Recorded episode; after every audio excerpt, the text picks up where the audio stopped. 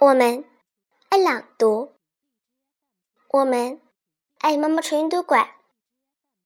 大家好，我是雨琪，今天给大家带来一首儿童诗《牵牛花》，作者金子美玲。